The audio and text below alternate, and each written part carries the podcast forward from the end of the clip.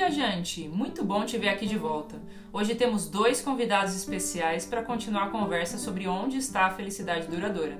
Oi, pessoal, sejam bem-vindos!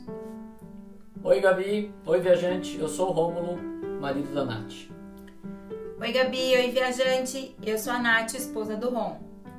É muito bom estar aqui na estação. A nossa família tem acompanhado todos os episódios. Viajante, se você ainda não ouviu a série Me Salva, fica a dica para ouvir, porque trata de várias situações difíceis que muitas vezes a gente não sabe como lidar e a Bíblia pode nos ajudar com elas. É verdade, Ron. Tem também aquela série Sou Assim Mesmo e Daí, que trata de como nossa identidade cristã está acima de nossa personalidade. E é muito legal.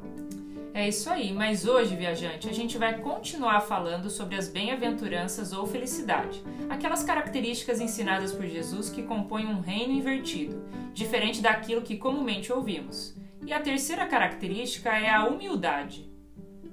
Sabe, Gabi, essa palavra humildade muitas vezes é traduzida como mansidão. Então seria algo como bem-aventurados humildes ou os mansos, porque herdarão a terra acho que a gente pode começar discutindo o que significa ser humilde ou manso. Olha, quando eu ouço a palavra manso, sempre me lembro das coisas tipo: meu cachorro é mansinho, ele não faz nada não. Ou então, às vezes eu penso que manso é aquele que nunca fala alto, nunca se mete em briga, sempre anda e fala devagar, que nem o mestre tartaruga do Kung Fu Panda. Olha, Nath, a gente vai ver que não é exatamente isso. Fica aí, viajante, porque o clima de hoje não é tão good vibes quanto parece, mas pode até lembrar uma partida do jogo War.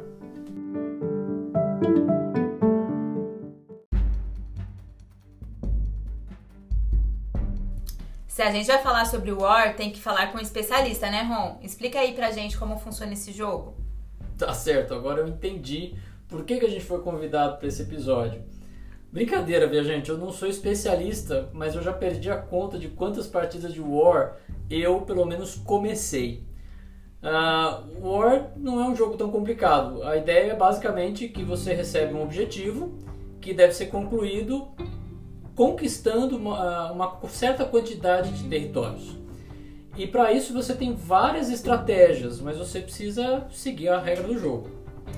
Bom, é interessante pensar que isso não acontece só em War. Quantas histórias em livros, filmes e séries têm o mesmo enredo? Filmes de ficção que tratam sobre guerras entre reis ou entre povos, e também histórias que relatam guerras reais em busca de conquistar território ou demonstrar formas de poder. Pois é, Gabi, na vida real as pessoas não se importam muito com as regras do jogo. E isso não acontece só nessas histórias que parecem distantes do nosso dia a dia. Quantas vezes já me vi correndo atrás de ter o controle de certas situações ou pessoas, ou correndo atrás de uma boa imagem diante dos outros, ou até mesmo discutindo com meu marido para provar que tenho razão sobre certo assunto. Tem razão, querida. É, esse desejo por poder, controle, aceitação pelos outros e também de se sentir superior aos outros, ele está presente em todos nós. A Bíblia diz que por conta do pecado, todos nós temos esse foco de que gira em torno da nossa vida com o desejo de atender às nossas vontades egoístas.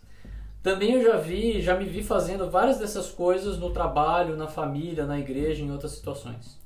Olha, eu também, Rômulo. E você, viajante? Será que você já tentou manipular pessoas ou situações para conseguir ir à festa que seus pais não te deixaram?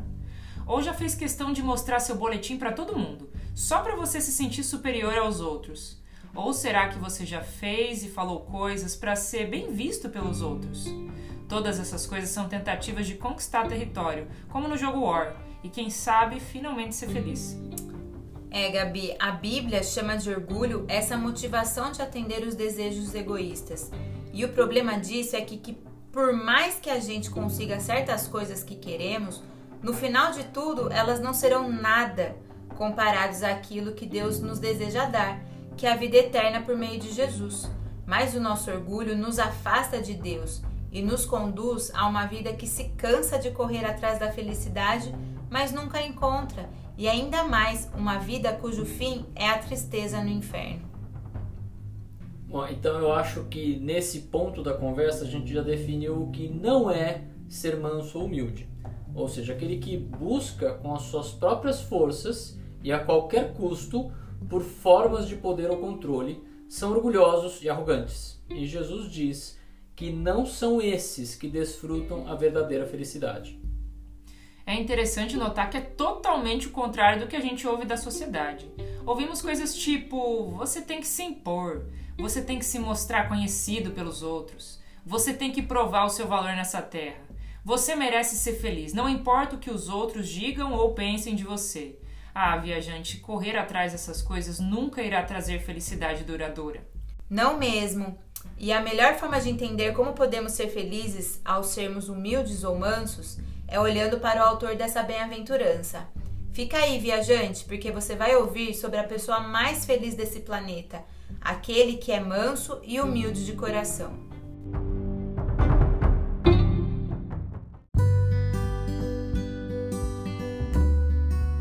O próprio Jesus disse que ele é manso e humilde de coração.